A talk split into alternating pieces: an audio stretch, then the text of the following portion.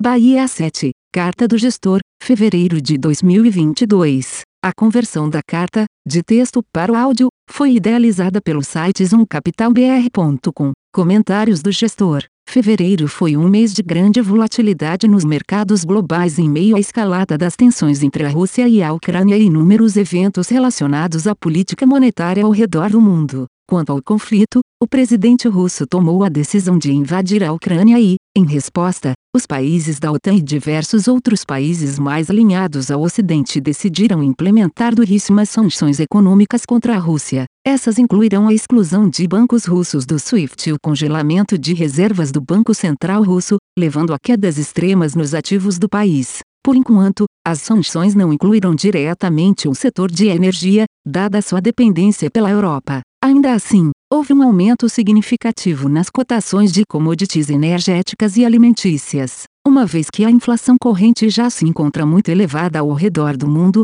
um novo choque inflacionário pode amplificar os efeitos de segunda ordem e exigir maiores apertos monetários. Por outro lado, a diminuição da renda disponível das famílias representa um risco baixista para o crescimento global à frente. Ainda, o conflito geopolítico e as sanções adotadas representam um risco adicional ao crescimento global através dos canais de confiança e possíveis contágios financeiros. Quanto à política monetária, os principais bancos centrais globais continuaram na trajetória de remover acomodação ao longo do mês. Em sua reunião de política monetária, o Banco Central Europeu reconheceu as pressões inflacionárias no bloco e reiterou a intenção de seguir o plano de gradual retirada de estímulo divulgado na reunião de dezembro. Ainda, a presidente Lagarde não descartou a possibilidade de altas ainda esse ano. No entanto, com o aumento das tensões no continente europeu e a maior incerteza dos impactos macroeconômicos da crise, alguns membros do Banco Central Europeu indicaram que é preciso ter maior cautela na retirada da acomodação. O Banco Central da Inglaterra, por sua vez, subiu novamente a taxa de juros e iniciou o processo de redução do seu balanço ao parar com o reinvestimento de seus ativos. Além disso, sinalizou para mais altas de juros nos próximos meses. Nos Estados Unidos, a inflação surpreendeu novamente o consenso, atingindo seu maior nível desde 1982. A alta foi generalizada, com destaque para veículos usados, cuidados médicos e componentes ligados à moradia e aluguéis. Ainda, o dado de geração de empregos também surpreendeu positivamente, a despeito do espalhamento da variante Omicron durante o mês de referência, e corroborou a narrativa de um mercado de trabalho apertado. Assim, os membros do Federal Reserve continuaram a indicar que é preciso reduzir o nível de acomodação monetária e sinalizaram para um ritmo de aperto mais acelerado. Apesar da escalada nos riscos geopolíticos, os efeitos na atividade econômica americana se darão principalmente através dos preços de energia, o que tornaria o ambiente ainda mais inflacionário. Dessa forma, esperamos que o Federal Reserve prossiga com seu plano de iniciar uma série de altas de juros na sua reunião de março. Na China, o processo de afrouxamento e estabilização da economia continua. O Banco Central chinês pediu para que os bancos em Xangai aumentassem as hipotecas e os empréstimos para desenvolvimento imobiliário. Quanto à pandemia, os casos da variante Omicron continuaram a se espalhar por mais províncias no país. Com as Olimpíadas de Inverno em andamento, o governo manteve sua política de controle da pandemia e lockdowns foram adotados em algumas cidades. No entanto, houve sinalização de que estão sendo discutidas maneiras para suavizar sua política de casos zero. Conforme as variantes de Covid foram se mostrando mais transmissíveis, essa estratégia de combate se tornou mais difícil e mais danosa à atividade econômica, uma vez que os lockdowns passaram a ser mais frequentes. Uma mudança para uma estratégia menos restritiva seria um desdobramento positivo para a atividade econômica chinesa e global, além de reduzir o risco de maiores disrupções nas cadeias de suprimento mundiais. Na elaboração de nossas teses de investimentos, consideramos que a economia global deve seguir em expansão e o processo de aperto monetário continuará em ritmo acelerado. O ponto de partida positivo do balanços das empresas e famílias e a recuperação do emprego com a continuação da reabertura serviram de suporte ao ciclo econômico. Acreditamos que a guerra entre a Rússia e a Ucrânia pode acentuar os descompassos entre oferta e demanda vistos nessa retomada. O prolongamento desse conflito representa um risco ao ciclo econômico dado que um novo choque inflacionário em cima de uma inflação global já elevada pode exacerbar os efeitos de segunda ordem. os policymakers dos países sistêmicos estão se movendo mais rapidamente na direção de redução do estímulo monetário para conter esses efeitos. Dessa forma, a retirada de acomodação de maneira mais acelerada e a escalada das tensões geopolíticas tendem a ser obstáculos para a performance dos ativos de risco. Consideramos que os fatores externos que merecem maior atenção são 1. Novas indicações de medidas econômicas e geopolíticas em torno do conflito entre a Rússia e a Ucrânia. 2. Postura dos bancos centrais em relação à velocidade de retirada de estímulos. 3. Velocidade da retomada da atividade e persistência do choque inflacionário nos principais blocos econômicos. 4. Acompanhamento da propagação da Omicron, em especial na China, e de novas medidas de restrição que possam vir a ser necessárias. Os ativos brasileiros continuaram com performances positivas no mês, com destaque para o real e a bolsa. No cenário fiscal, duas propostas para o controle de preços de combustíveis foram apresentadas no Congresso. Caso sejam aprovadas, as propostas devem levar a uma redução na inflação no curto prazo. Apesar de ainda haver muita incerteza sobre o teor do texto final a ser votado pelo parlamento, as medidas que seriam mais danosas para a sustentabilidade da dívida foram afastadas. No entanto, a proposta ainda representa uma nova deterioração nas contas públicas, que já se encontram em situação delicada. Além disso, o governo anunciou redução do IPI em 25%, que também leva à redução de inflação de curto prazo. No cenário econômico, os dados de inflação voltaram a surpreender o mercado, mantendo o nosso diagnóstico de um ambiente muito inflacionário com os núcleos rodando em níveis que não são compatíveis com o cumprimento da meta. O Copom decidiu elevar os juros em 1,5 pp, para 10,75%, em linha com o esperado. Em sua comunicação, no entanto, sinalizou a redução do ritmo de alta nas próximas reuniões, citando que os efeitos do ciclo de aperto monetário ainda se manifestaram na economia, apesar de indicar que irá subir o juro quanto for necessário para ancorar as expectativas. Acreditamos que o Banco Central tomou risco ao adotar essa estratégia, uma vez que o processo de ancoragem não está completo. Considerando o cenário fiscal e as nossas projeções de inflação, nosso cenário base é de que a Selic alcance um patamar de 12,75%.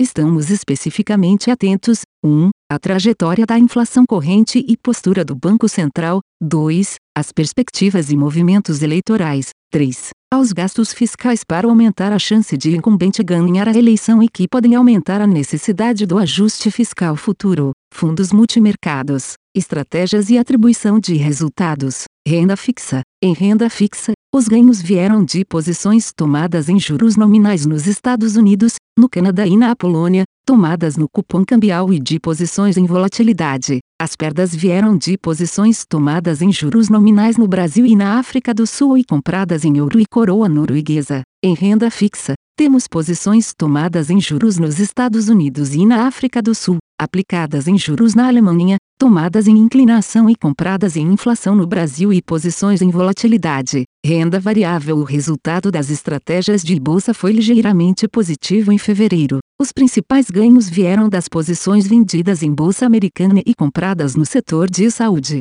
Tivemos perdas, por outro lado, em posições vendidas em ouro e compradas em bancos. Fevereiro foi marcado pelo início dos conflitos diretos entre Rússia e Ucrânia e a escalada das sanções por parte dos países da OTAN como forma de retaliação à postura russa. As medidas são economicamente duras e vêm criando novos equilíbrios nas cadeias de suprimentos globais, além de uma enorme depreciação dos ativos russos. As bolsas globais tiveram uma performance mista no período. Os ativos brasileiros possuem certa blindagem em relação a esse conflito devido à boa exposição do país à alta das commodities e ao fluxo de dinheiro para os demais emergentes. Contudo, a inflação elevada, decorrente desses desequilíbrios globais, continuará sendo um tema recorrente, Conforme temos comentado, reconhecemos que diversos ativos se encontram com um incentivo de preço adequado, entretanto o cenário macro e técnico no mercado brasileiro continuam a prescrever cautela acima da usual. Nossas principais alocações estão em posições compradas no setor elétrico, commodities e em saúde, relativas com exposição líquida comprada em consumo e bancos, e vendidas em seguradoras e imobiliário. No mercado externo, mantemos posições relativas compradas em FAMGs e energia solar, tanedrogiadas em SIP e Nasdaq. Também possuímos posições compradas em petróleo, cobre e níquel, fundos de renda variável. Comentários do gestor. Fevereiro foi marcado pelo início dos conflitos diretos entre Rússia e Ucrânia e a escalada das sanções por parte dos países da OTAN como forma de retaliação à postura russa. As medidas são economicamente duras e vêm criando novos equilíbrios nas cadeias de suprimentos globais, além de uma enorme depreciação dos ativos russos. Os ativos brasileiros possuem certa blindagem em relação a esse conflito devido à boa exposição do país à alta das commodities e ao fluxo de dinheiro para os demais emergentes. Contudo, a inflação elevada, decorrente desses desequilíbrios globais, continuará sendo um tema recorrente. Em commodities,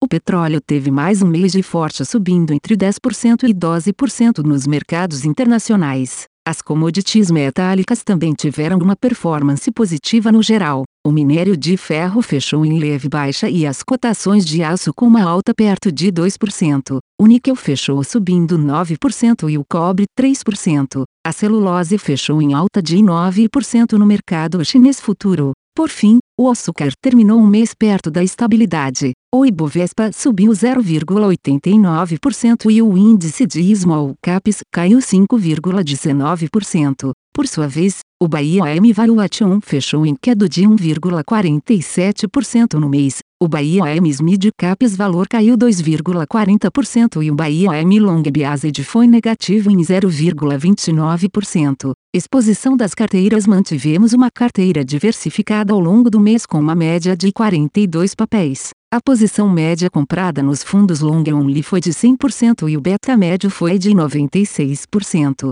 A posição média comprada no fundo long biased foi de 52% e beta médio foi de 53%. As maiores posições compradas estão hoje nos setores de bancos, commodities, consumo discricionário e setor elétrico, fundos de renda variável, contribuições positivas. As contribuições positivas ficaram concentradas em posições nos setores de saúde e elétrico. Com a aquisição da Sul América pela rede DOR, as companhias entram em uma nova fase de expansão de seus respectivos mercados endereçáveis. Em um primeiro momento, a rede DOR tem condições de trazer a Sul América para patamares de rentabilidade muito maiores. Posteriormente, as duas companhias combinadas irão ditar um novo equilíbrio para o mercado de saúde brasileiro. No setor elétrico, as companhias integradas tiveram uma boa performance devido ao seu perfil de retorno atrelado à inflação, capacidade de geração de valor em novos negócios de energia e elevados dividendos.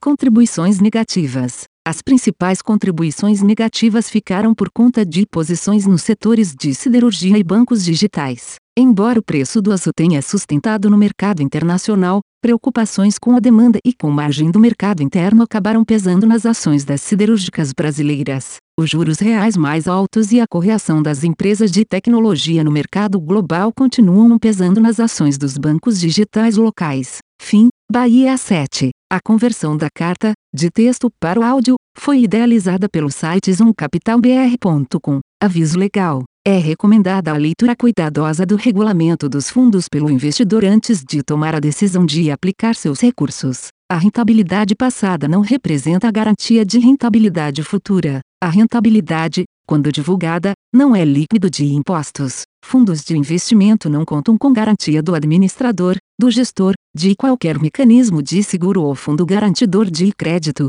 FGC. Para avaliação da performance de um fundo de investimento, é recomendável a análise de, no mínimo, 12 meses. A gestora não se responsabiliza por quaisquer decisões tomadas tendo como base os dados deste documento. As informações aqui contidas têm caráter meramente informativo e não constituem qualquer tipo de aconselhamento de investimentos ou oferta para aquisição de valores mobiliários. Os investimentos em fundos de investimento e demais valores mobiliários apresentam riscos para o investidor. Os fundos de ações com renda variável podem estar expostos a significativa concentração em ativos de poucos emissores, com os riscos daí decorrentes.